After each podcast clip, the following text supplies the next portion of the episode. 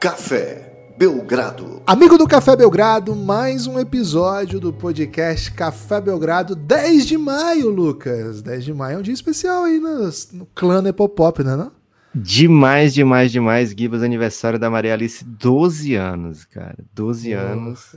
Parabéns, Maria. É, 12 anos atrás, estava vivendo a emoção de ser pai pela primeira vez.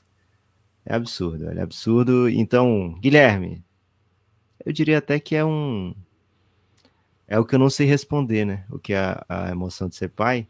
Então, esse vai ser o tema desse episódio, né? Acabei de criar aqui sem motivo nenhum, mas vamos buscar aqui perguntas que talvez não tenham respostas, mas Bom. acho que valem a pena serem, serem perguntadas, né?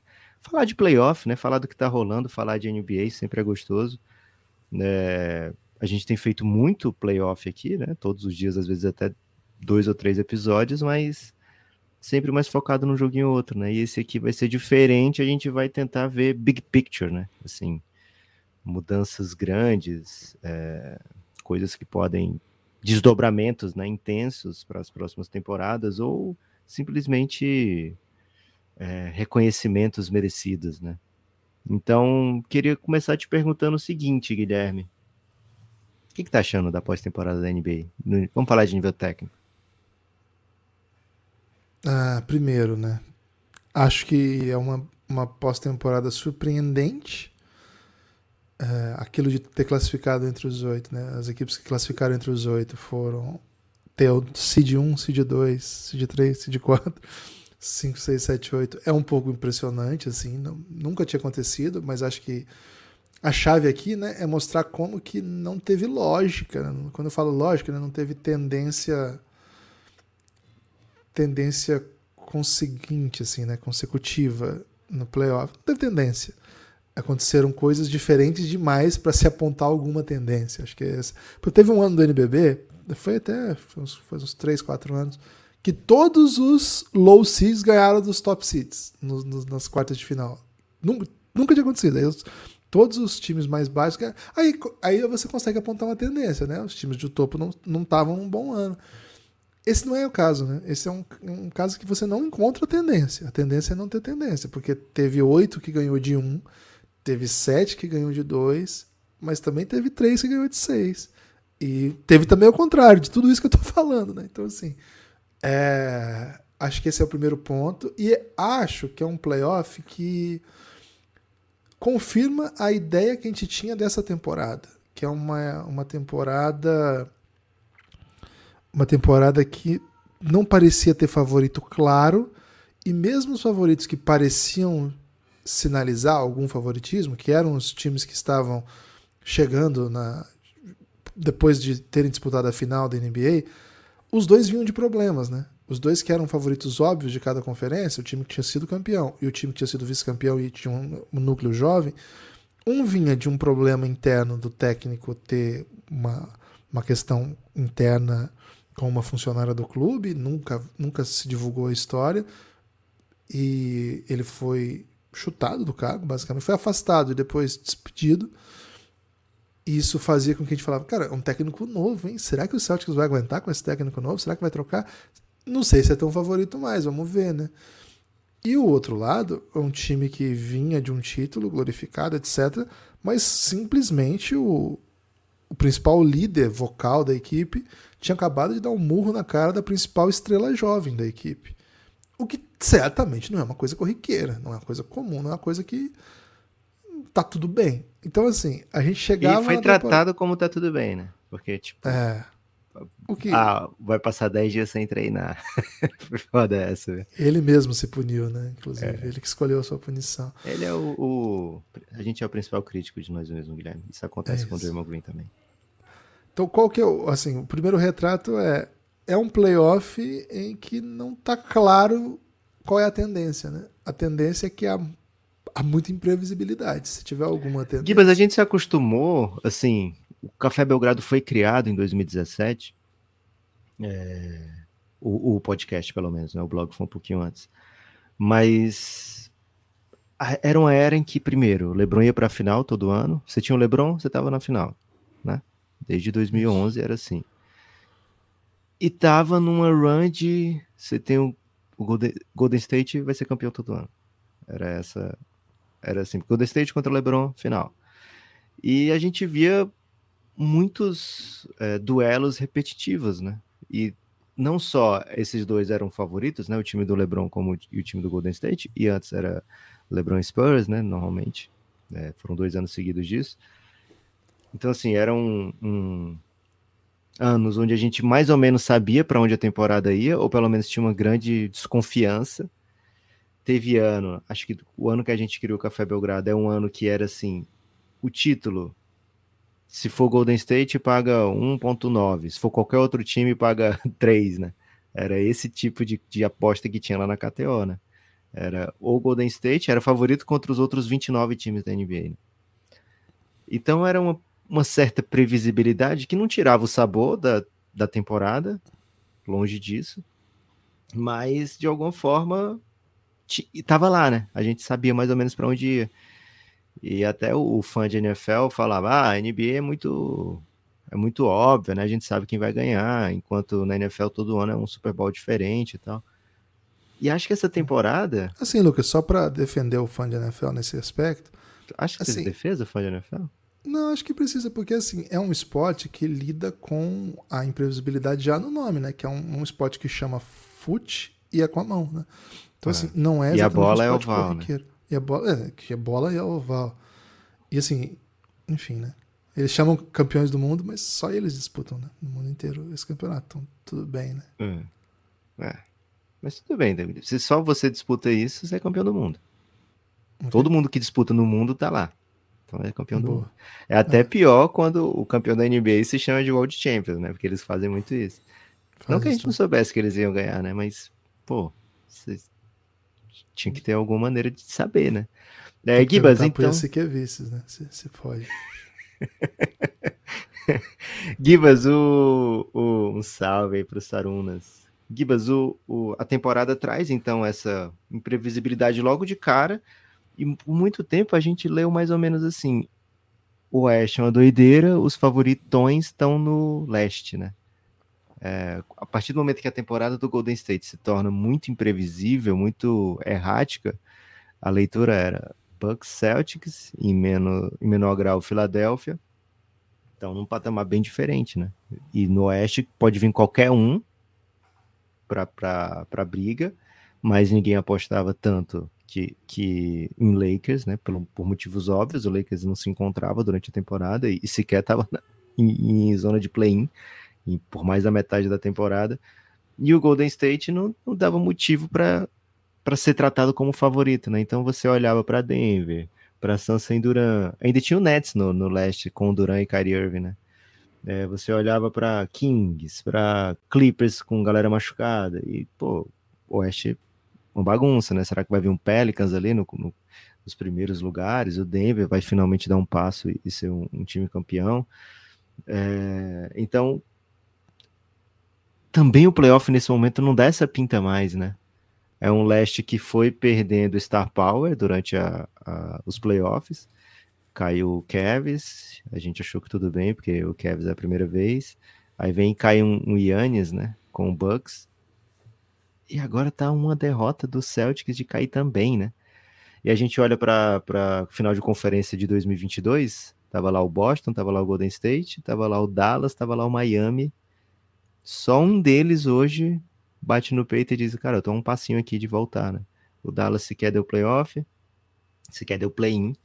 O Golden State tá num buraco de 3 a 1 o Celtics está em costas na parede de 3 a 2 e o Miami tá com três match points, né, contra o Knicks. Miami que teve desses todos a temporada mais bizarra, né, mais esquisita, mas não vai dar, temporada mais não chega e tá sem o seu principal arremessador, né?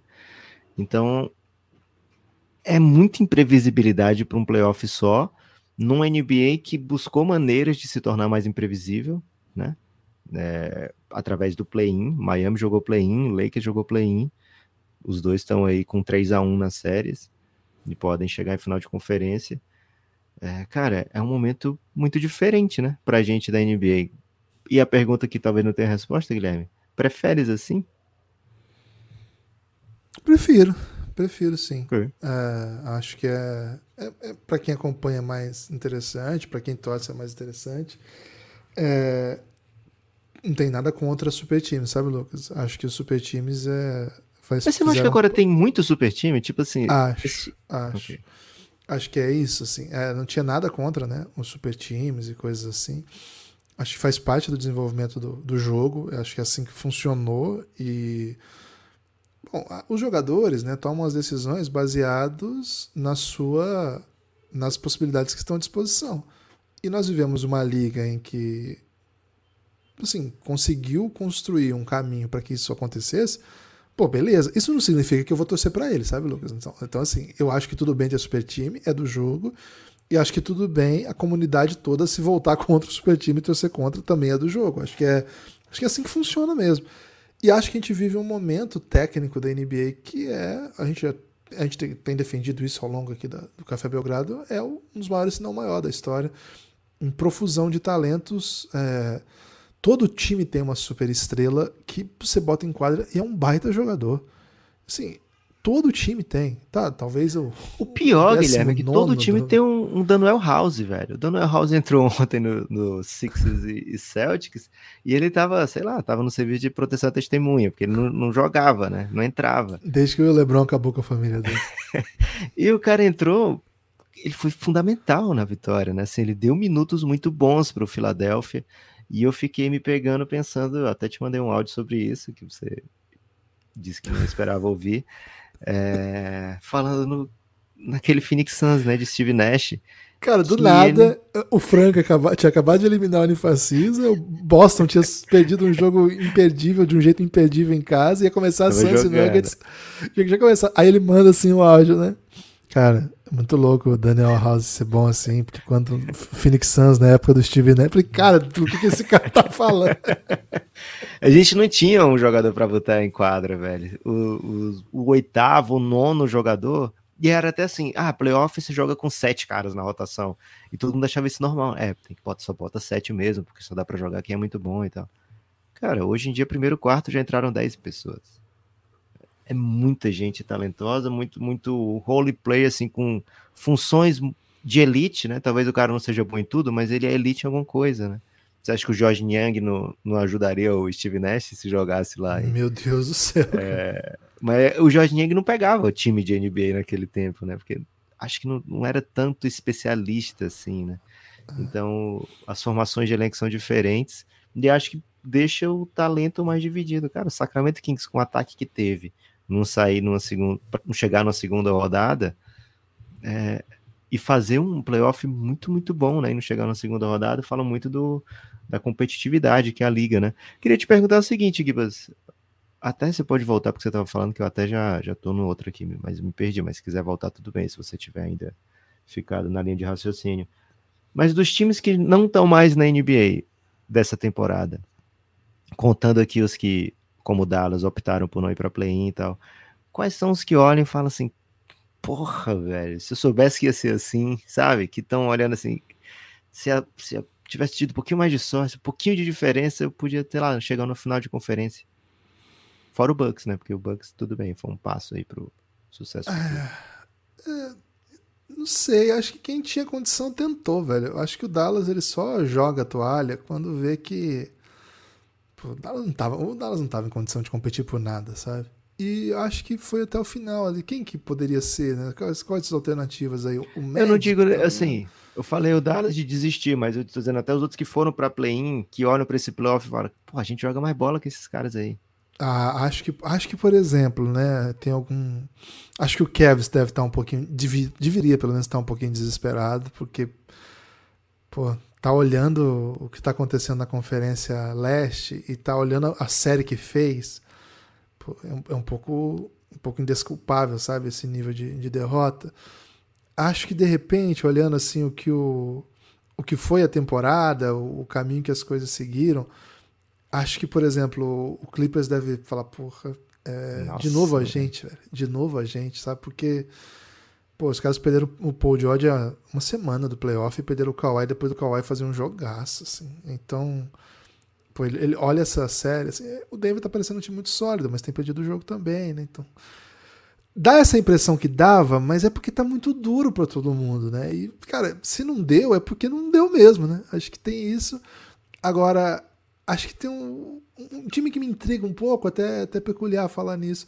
Mas eu acho que o Atlanta, Lucas, olha pro que o Celtics está jogando e fala assim: será que eu, é, será que eu não, não senti esse cheirinho de sangue ali? Será que já não dava? Será que eu, eu, eu achei que essas duas vitórias minhas contra o Celtics foram um pouco demais? Será, será que eu não podia um pouquinho mais? Porque talvez Olha desse. o que eles fizeram com o Atlanta, com o Miami, velho. Olha o que eles fizeram Olha com o que o Hawks fez com o Miami. Que me parece que vai ser finalista de conferência já, né? E, velho, eles, eles não ficaram tão atrás dos Celtics nas séries. Todos os jogos foram duros, assim, não teve esses sacodes, assim. Os dois primeiros, né? Os dois primeiros foram. O Celtics Isso. abriu e aí o Hawks voltou pro jogo, mas ficou com. Ficou... O placar não foi alto, mas ficou aquela ideia assim: é, o Hawks voltou porque o Celtics meio que deixou, né? E, e acho que quem tá não, sendo. Né? Quem tá sendo muito sólido é o, o Philadelphia, velho. O Philadelphia. Pô, tá. Se você pensar que eles venceram. Exato, venceram sete dos nove jogos que fizeram. E contra equipes de playoff, né? Assim, todo mundo sofreu no primeiro round. O Philadelphia não. O Philadelphia, pô, voo de cruzeiro. Inclusive do cruzeiro do Pepa, né? Não é, não é qualquer cruzeiro. Um playoff tranquilo. Mas também no cruzeiro do Lucha, será? Depende 2003? de qual luxa, né? De 2003, não. Peraí, peraí. Ok. Peraí, aí não. Aí que tá, não tem Cruzeiro do Luxa nessa temporada, né? Aparentemente, né? É, mas eu acho que não tem. Eu acho que a gente vive uma era dos super ataques. Acho que okay. todos os, os, times têm algumas, algumas armas ofensivas que são impossíveis de serem marcadas. E eu acho que até. A gente tá vendo, né? Se você olhar, por exemplo, o, o, o Miami não. É outro tipo de série. Mas assim, eu até falei isso em outro podcast. Essa era, essa, esse playoff que o Knicks está jogando, com, os, com o Cavs agora com o Miami Heat, é uma série dos anos 90, nos 2000 mais ou menos. Então, o jogo vai indo mais nessa, nessa linha. Mas a partir do, do resto, todos os ataques são. Todas, todas as equipes têm ataques que fazem coisas que você fala assim, velho, não tenho a menor ideia do que eu vou fazer para parar isso aqui. O Denver com o Jokic do jeito que tá fazendo, o Suns quando coloca Devin Booker e Kevin Durant, quando você vê o, o Embiid e o Harden jogando em dupla também, é imparável.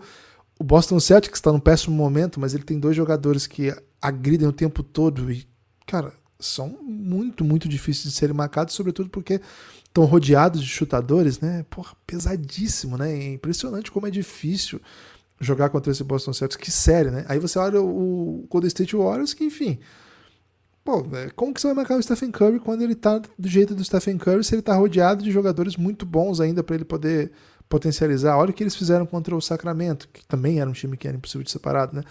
O Los Angeles Lakers que começou a, a jogar o LeBron fora da bola, mas que também tem o Anthony Davis lá embaixo que ninguém para. E além disso, tem criadores e criadores que são capazes de atacar não contra um. E aí, se você for defender direito, esses criadores vão, vai desbloquear os chutadores, vai desbloquear Anthony Davis. Então, assim, a gente vive uma era de super ataques. Então, a impressão que eu tenho é que é um, é um playoff muito, muito duro. Assim. Todas as equipes parecem vulneráveis porque todos os adversários são muito bons. Eu, eu, eu acho que a gente tem essa, essa ideia de. Porque as equipes são instáveis, parece que elas não estão bem. Parece que não existe um super time, não parece que não existe times ótimos. Acho que é um pouco o contrário. Eu acho que todos os times são muito bons. Teve até. Assim, teve um dia que você tweetou e você continuou tweetando no outro dia. Cara, eu tô muito impressionado com o nível de jogo que eu vi hoje. Tô muito impressionado com o nível de jogo que eu vi hoje. A parte Knicks e Hit, que joga. Mas eu acho que. Outra coisa. Eu não dormi eu e é tweetei isso. pensando que não tinha tweetado, velho. Sério? Não, você tweetou várias vezes, inclusive. é, é, eu, assim, eu acho que assim. Separa Knicks e Hit que estão jogando uma série de anos 2000 os outros seis times que estão nos playoffs, estão jogando num nível que eu acho um nível muito alto de basquete. Assim. O Hit é outra é. coisa, eu não quero menosprezar o que o Hit está fazendo, mas eu acho Pô, que é outra contra coisa. Contra o Bucks, o Hit. Como é que o Bucks vai parar um time que qualquer jogador mete um monte de bola de três? O time chutou 50% em alguns jogos, assim. Né? E que o ball handler primário tá fazendo volume. 50%. Né? E é. o ball handler primário faz 50%. Então, se você ajudar esse cara, ele vai alimentar chutadores por todos os lados também teve né, soluções desse modelo. Então, Lucas, eu acho que é um grande playoff. E a instabilidade tem a ver com o talento que a gente está vendo em quadra. Agora, eu queria te fazer uma pergunta também, que eu também não sei se tem resposta. Só queria botar um time nessa lista aí, Gibas. Aliás, ah, tá, dois, tá, né? Okay. Pelicans e Timberwolves. Eles têm muito talento também, né? Tem muito talento nesses times e poderiam estar nessa briga aí. Vai, Gibas. É. Pô. A temporada do Pelicans é, é bem frustrante, né, cara? Porra. Não é? Não é de, de chorar, assim? É demais, velho. Agora, Lucas. Até eu, até eu vi o Francisco reclamando aí quando se falou em tá? Pelicans. Tá, tá chorando? Ah, Foi muito isso. longe, assim. É, cara, a impressão que eu tenho, assim, é que. Sim, o jogo muda nos playoffs. Mas eu tô com uma sensação que tá mudando muito. Sabe, as equipes estão jogando muito diferente do que jogaram na temporada regular. E assim, acho que o, o Hit é o maior exemplo, porque o Hit de fato transformou seu time, né? É um time que jogava de um jeito na temporada regular e, de, e joga de outro absolutamente diferente agora na, na, no playoff. Mas não sei, eu tô achando um jogo de playoff. Primeiro, né? Acho que esse é um do. O, o pace tá baixo e os times não têm chutado de três como chutaram na temporada regular Claro que o exemplo mais gritante é o Suns, que tem motivos, né? Cara, mas o Suns tá chutando 25 bolas por jogo. 25. O Denver tá chutando 30. Isso é baixo. Isso é baixo. É... O Knicks tá chutando 32. Não é a NBA que a gente estava vendo, sabe? Não, não é por onde as coisas estavam indo. Tem muitos fatores, claro. E playoff é uma coisa, NBA é outra, temporada regular é outra. É verdade tudo isso mas algumas coisas eu estranho, sabe? Assim, é... acho que os, os times não. Não sei, é... eu não sei se é atenção, se são os ajustes, se, é, se é um pouco a estratégia, um pouco de cada, mas eu, eu esperava um playoff em que a bola de três fosse assim. Sem isso não se joga. Se eu não chutar mais de 35, 36, 38, eu não sou mais competitivo. E aí você tem um time que eu acho que tem condição de ser campeão da NBA chutando 25. Que eu, repito, eu entendo, eu, eu sei que você não pode soltar dados sem contexto, mas eu me surpreendo um pouco. Assim. Para mim, essa seria a maior surpresa do playoff. Se o Phoenix Suns tivesse uma run grande, fosse campeão da NBA, chutando 25 bolas de 3 de média em 2023. Isso, essa é uma questão que eu tenho, assim. Tem, tem um mundo onde o campeão da NBA chute 25 bolas de três, Lucas? Ah, depende, por exemplo, de quem vai ser o campeão, né? Depende muito disso, porque. Então, sim, tem esse mundo, tá? Mas. Por que, por que que chega a esse ponto, né? É... Playoff, e acho que agora mais do que em muitos anos, porque a gente vê talvez mais times levando ao extremo, é sempre muito ajuste, né? É sempre você é, buscar o melhor para o seu time e atrapalhar ao máximo o seu adversário. Né? Isso é o básico de qualquer jogo de basquete, mas é, até qualquer esporte. A não ser frescobol, né? Frescobol você joga tentando ajudar o seu adversário, que sequer é adversário. Né? Eu nunca entendi muito bem o frescobol, Guilherme. É, mas o, o, no playoff, agora o que a gente vê é o seu time tentando aquela jogada de maior aproveitamento, ou as jogadas de maiores aproveitamentos, os que, que geram mais pontos para o seu time, e os adversários tentando negar justamente isso, né? Tentando, é, da maior maneira, negar e da maneira mais contundente negar isso, né? Então, um time que tem todo interesse em acelerar, que tem todo interesse em jogar muito rápido, ele vai ver o seu adversário cozinhando o jogo, vai ver o seu adversário é, é, massacrando a bola na quadra, sabe? Quicando até furar o chão, porque eu quero tirar a velocidade do jogo, né? O Philadelphia tem todo interesse em tirar a velocidade do Celtics na série. Não só porque a sua defesa de transição é uma das piores da NBA, mas porque o Boston é muito potente na transição, né? E eu preciso descansar os meus astros. Tem isso também na temporada regular, hoje os times usam 20 jogadores, 22, 24 jogadores, não no mesmo jogo, né? Tem sempre aquele limite. Mas é uma rotatividade no elenco, é muito descanso, né? É, tem, tem load management. Então o jogador jogou, sei lá, três jogos na semana, não vou jogar o quarto, né? Dá um descanso aí para ele. A gente tem um elenco muito profundo aqui, coloca outro brother, traz um two-way. Então isso faz com que eu sempre possa correr, né? Eu sempre possa jogar em alta, alta velocidade. Playoff, a gente tá vendo, cara, é extenuante, é jogo dia sim, dia não, dia sim, dia não.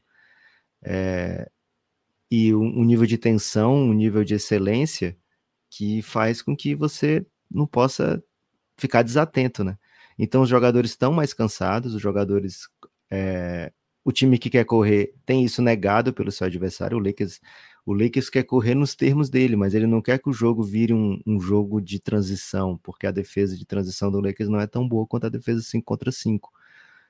É, o Sacramento correu, mas porque ele encontrou outras maneiras de correr que não dependesse dos Sabonis criando seus arremessos, né? Os Sabonis a gente falou aqui no raio-x do Kings, era o cara que passava menos, era o cara com mais assistência que menos tempo passava com a bola.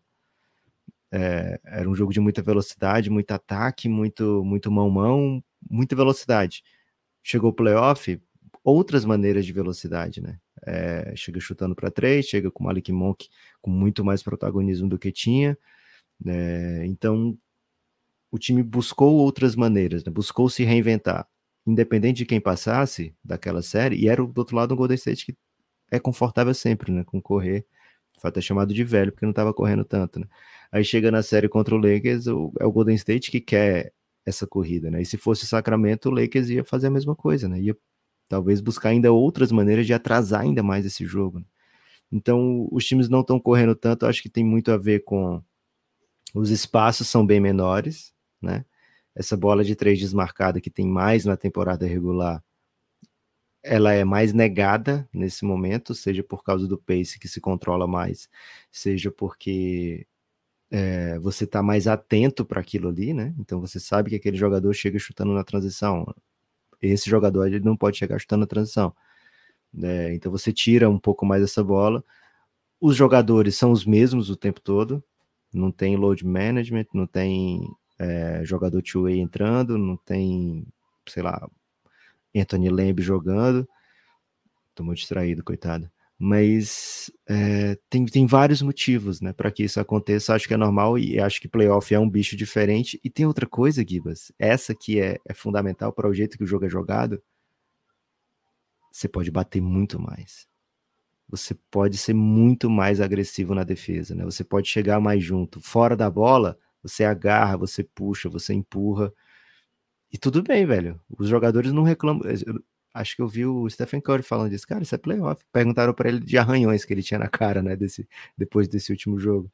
Aí ele falou, cara, esses arranhões aqui eu, eu, eu, eu gosto, né, porque é jogo de playoff, tem, que, é, tem isso, né.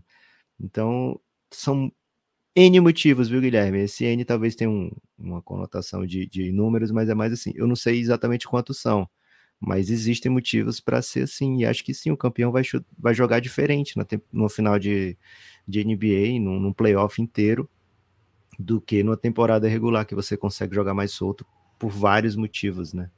E acho que é delicioso, velho. A última vez que um campeão chutou é, menos de 30 bolas por jogo foi 2014 foi o San Antonio Spurs, que chutava bem pouquinho, viu? Pro nosso padrão, bem pouquinho, mas pro próprio padrão da NBA, bem pouquinho. É. É, chutava 21 bolas de 3, a média naquela temporada era 22. Naquela temporada, o time que mais chutava foi o Atlanta Hawks do, do, do Coach Bud. 33 bolas de 3 aquele time chutava. É, era muito vanguarda, porque o segundo era o meu Golden com 26, 2014, hein? 26. Essa temporada, esse playoff tá só, tá, gente? Tô, tô ignorando a temporada regular aqui para falar do, do título. É, nesse, o, o Phoenix Suns chutaria mais bolas do que esses Spurs. E seria o único campeão dos últimos anos que chutou menos de 30. Menos de 30. O Spurs é o último campeão. Porque também foram vários Golden State, né? Enfim. Mas o Lakers da bolha, aliás, na bolha foi um volume de 3 alucinante. Foi uma das maiores médias nos últimos anos. Nesse playoff, a gente tem o Golden State com 42 arremessos por jogo de 3 pontos, o Boston Celtics com 40. São os dois times com, com maior volume nessa pós-temporada. O Milwaukee Bucks também chutou muito, 41 também, mas já tá fora, né? Tô falando dos que estão vivos ainda. É, o Denver joga esse jogo também junto com o Phoenix Suns com apenas 30. O Phoenix Suns 25 é disparado o que menos chuta, o segundo que menos chuta chuta 30. É, acho que, enfim. É... E já aumentou, né? O Suns aumentou da série passada para essa porque é onde está aparecendo o espaço, né? É, é. Então você tem que você tem que buscar o É muito difícil não aparecer. É muito difícil você criar espaçamento da NBA de hoje sem bola de três. É, é, é um é. é. um jogo de modo hard assim. É bem difícil, bem difícil. E isso implica colocar gente em quadra. E acho que volta um pouco aquela discussão que você tinha feito antes, né, Lucas? Implica colocar gente em quadra que não é o melhor jogador, né? Isso, acho que essa é, um, é uma coisa que a gente aprende muito com a NBA que talvez nem tenha nas outras ligas do mundo, assim. Talvez seja, talvez, talvez não, né? Tem um milhão de coisas. Mas essa seja uma das coisas que mais me salta aos olhos, que a NBA não necessariamente os cinco melhores jogadores estão em quadra, né? Muitas vezes você tem ótimos jogadores no, no sentido de all around, né? Que sabem fazer várias coisas, mas nenhuma dessas características dele é prime, assim, né? Ele é muito bom em várias coisas, mas às vezes você não precisa de um ball handler que é muito bom se o seu time tem Devin Booker e Kevin Durant. Você precisa de um cara que chute. E o problema é assim, ah, ele chuta, mas ele não faz mais nada bem. Cara, mas assim, ele é o cara que vai desbloquear meu ataque. Esse é o Landry Shamet, se você tá querendo saber quem é o exemplo que eu tô falando. Mas assim, existem jogadores assim, né? Que, que desbloqueiam um ataque sem ser assim. Agora, quando o cara ainda consegue do outro lado da quadra, no defensivo, ser bom, porra, aí é maravilhoso, né? O que, que é um, um, avanço do nosso tempo, por exemplo? Né? O pivô que é capaz de proteger aro e chutar. Cara, isso aqui é, é commodity, assim. É um negócio. Não sei nem falar o quanto que vale um negócio desse. E tá chegando um que é super ótimo nessas duas coisas e tem 2,55 de altura, que é o Imbaniama no próximo draft. Então, você imagina como é que o, os olhos dos caras estão para um cara desse tamanho. Que protege a área, dá toco por, por segundo, e que espaça a quadra para chutar. Além de tudo, ele é um ball handler, né? Esse cara é um alienígena, beleza. Mas assim, e, e, quando você tem um pivô que espaça, meu amigo, é por isso que o Lucas fica desesperado pro Eiton chutar de três, porque assim, Cara, tem um chutador de três que, cons... que o Eita também não protege aro, né? Ele é o nem-nem nesse caso aí. Mas ah, assim. Ah, cara, ele, ele, ele, ele não é elite. Às vezes ele protege aro. Às vezes é. ele protege aro. Ele é... evoluiu muito nesse sentido, dá pra dizer. Então, esses perfis de jogadores que não fazem. não Você olha e fala, pô, mas como que esse cara tá no NBA? O Niang é sempre o primeiro, porque, cara, ele é totalmente. O que, que esse cara tá fazendo aí? Mas você tem alguns perfis assim, né? Que às vezes você precisa de um jogador que tem uma característica muito específica e tudo bem ele ficar em quadra, né? Não, não é um problema ele ficar em quadra, né? Acho que isso é, um, é uma coisa que a NBA mostra muito. Eu acompanho muitas ligas do mundo. Cara, a, essa presença do especialista não é tão comum. Acho que a NBA evoluiu num nível de. Primeiro, protagonista é o cara que tá com a bola na mão. É, confiança que o cara que tá com a bola na mão comece, termine os ataques se for necessário, né?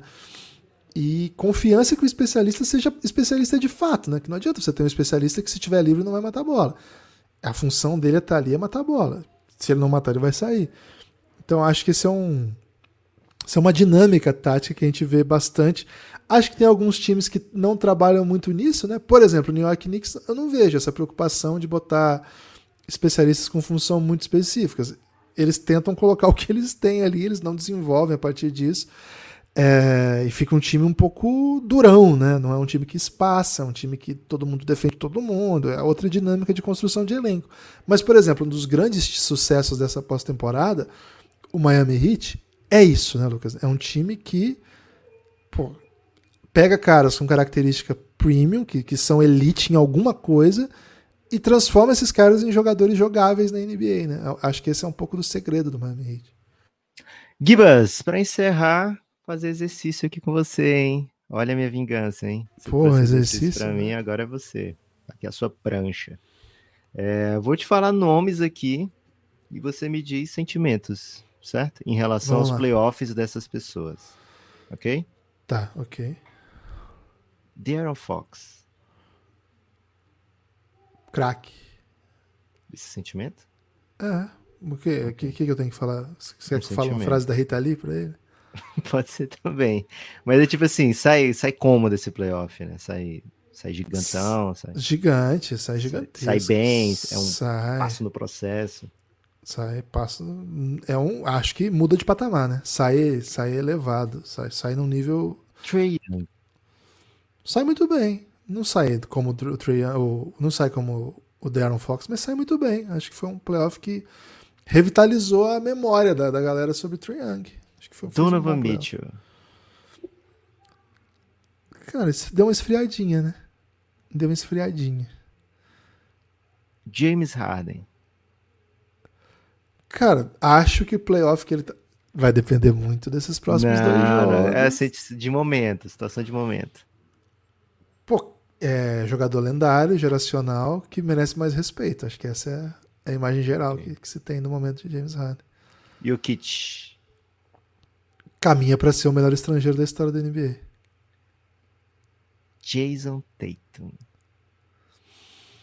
Cara, o Jason Tatum era um cara que eu tinha que falar, peraí, ele não é melhor que o Lucas, vocês estão malucos. E agora ele é um cara que eu tenho que falar, peraí, pô, o Jason Tatum é bom. Então, assim, eu tive que mudar de lado pra defender o Jason Tatum. Isso mostra bem o que aconteceu com o Jason Tatum. É, um jogador que isso aconteceu também já no passado, o Russell Westbrook, hein? Só um, você ficar É de isso. olho aí. É isso. É, Doc Rivers. Ah, não é o mesmo. Não é a mesma intensidade com que eu disse do Harden, mas é o mesmo movimento. De peraí, vamos respeitar a história do cara. Vamos respeitar a história do cara. Ele já foi campeão da NBA e ele tá entregando um playoff bem forte. Acho que é mais nessa linha. Não é assim. Sabonis. Pô, ficou ruim pro meu amigo Sabonis esse playoff, viu, cara? Porque ele ficou injogável, né? Não, é um- não foi um bom playoff pra história dele, não. Russell Westbrook. Cara, perigosamente bonitinho pra ele, sabe? Assim, ele jogou duro. Salvou a temporada? Salvou, salvou a temporada. Malik isso Monk. Pode ter um Gibas, custo, tá? Pode ter um custo. Só queria dizer Pros pode ter um custo. Pros Pros outros. outros, pra ele vai dar bom. Malik Monk. Cara, tirando o Darren Fox, acho que foi. o- não, talvez até incluindo o Darren Fox, foi o maior salto da off-season assim, do ano passado pra esse. Assim, uma League Monk hoje eu, eu vislumbro como um, um dos melhores drivers da NBA, velho. Towns. Towns. Carl Anthony Towns. Ó, ele fez um, ele fez um playoff ok, mas a verdade é que o Timberwolves foi irrelevante nesse playoff, ainda que tenha feito bons jogos contra o Denver, né? Então, cara, acho que não mudou nada, assim. O que, o que se pensava dele continua se pensando a mesma coisa. Memphis Grizzlies. Virou chacota. Ok. Eu não vou falar Jordan Poole. Acho que muita gente tá pensando de falar Jordan Poole. Não vou falar. Acho mancada. A gente vai dar aqui pro Mas Café aconteceu Belgrado vai mesmo, dar um né? ano. A gente O vai dar um ano pro Café movimento. Belgrado pra ele se recuperar desse soco aí. Pro Jordan Poole, é. É, um aninho aí de, de, de benesse. Não, mas é o Anthony mesmo Edwards. movimento, Lucas, só Não, falar. não pode falar Jordan Poole. Anthony Edwards. Cara, ele, antes ele teve um, um processo de, de amorantização, de, pô, era o cara super querido por todo mundo, aí foi otário. Foi otário em menor nível, no sentido de, pô, ele não apontou armas para pessoas, nem espancou pessoas. Mas assim, ele foi super otário, se você pensar em direitos humanos e tal. E, assim, em quadra, acho que teve atuações ruins em momentos chave da temporada. Ele poderia ter sido um dos grandes motivos do Timberwolves ser um dos times que tá, tá brincando agora aí no playoff ainda, sabe? Mas a temporada meio esquisitinha dele não fez com que o time chegasse em boa condição e aí tem que enfrentar um Denver no playoff vai perder mesmo. Então, acho que, acho que ele sai, ele termina essa temporada pior do que começou. Booker mais Duran. Eu tô falando de playoff, viu, Gibas? Só playoff. É, porque é assim, playoff. Ok. Booker mais Duran. A galera é cruel. Se perder o próximo jogo, eles estão ferrados. Você acha? Acho. Com certeza. Ok. Eu acho assim que eu vi muita coisa positiva pra não dizer assim que, porra, vai dar bom demais isso aí. 3, 4 anos, sabe? Achei muita coisa muito rápido e muito muito difícil de ser marcada, enfim.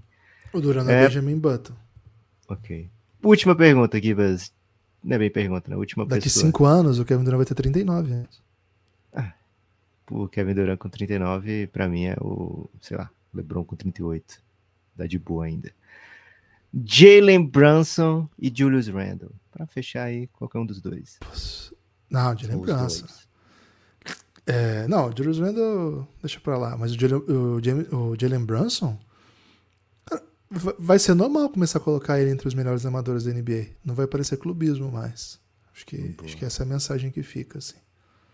Qualquer dia mais, mais dessas, hein? Gostou, Guiba, desse episódio? Algum destaque Pô, final? adorei, velho. Reflexão. Ah, destaque final é que não deu tempo de pedir pro pessoal apoiar o Café Belgrado, então eu vou pedir agora, hein? Apoie o Café Belgrado, cafébelgrado.com.br. São muitos motivos, mas vou deixar você escolher o seu hoje, tá? Escolhe aí, você que tá ouvindo, escolhe. Pô, vou apoiar por esse motivo. cafébelgrado.com.br. Você acha que a autonomia funciona? Alguém vai chegar por esse pedido de autonomia? Guiba, se alguém chegar e falar, ó, gostei da autonomia, por isso tô apoiando o Café Belgrado, viu? cafébelgrado.com.br. Ah, Dá essa moral pra gente. Vem pro Giannis, tá? Apoiador Insider. 20 reais por mês, você vem pra melhor comunidade de basquete do mundo. É, reflexões como essa aí são normais, corriqueiras no dia a dia lá no Giannis, viu? É, Lucas, pós-destaque final, hoje tem evento, hein? É hoje? 16 de maio, pô, não é hoje não. 16 de maio tem evento, lançamento do livro O Caminho da Autocracia e a Mariana Amaral, nossa grande apoiadora e estudiosa. Opa, aí. marcou pro dia da, da loteria do draft, né? Que É aí isso. vai ser é o caminho para o Vai ser mais ou menos na mesma hora, cara. Mais ou menos na É. mesma hora. E ela O tá prometendo o livro livro é? pra gente. O Caminho da Autocracia. E Porra, Lucas, é, so, é sobre Ibanyama esse livro? Eu tô achando que é, viu? Cara, acho que não, mas talvez seja, tem que perguntar pra ela. Mas ela tá prometendo exemplar autografado pra gente, velho. Então, desde que você fez um apelo aí por livros. é ganhei um, hein? Não, Ganhou? ganhei um, cara. Ganhei É um. mesmo? É, vou- como agora tá no destaque final, eu vou deixar pra falar no próximo certinho, que daí eu trago toda a informação. Ok. É, tô esperando passar o furacão dos playoffs pra trazer mais informações Pra aí, pedir mais é um tema, livro. É um tema que eu gosto muito, velho. Fiquei muito feliz Ganhar de livro? ter vencido. Não, tem- ganhar livro é meu sonho, né? Ah, sim. pedido livros aqui. Mas o tema do livro que eu ganhei, cara, é basquete, mas não é só basquete. Vou deixar para as pessoas aí depois. demais, né? Valeu, forte abraço e até a próxima.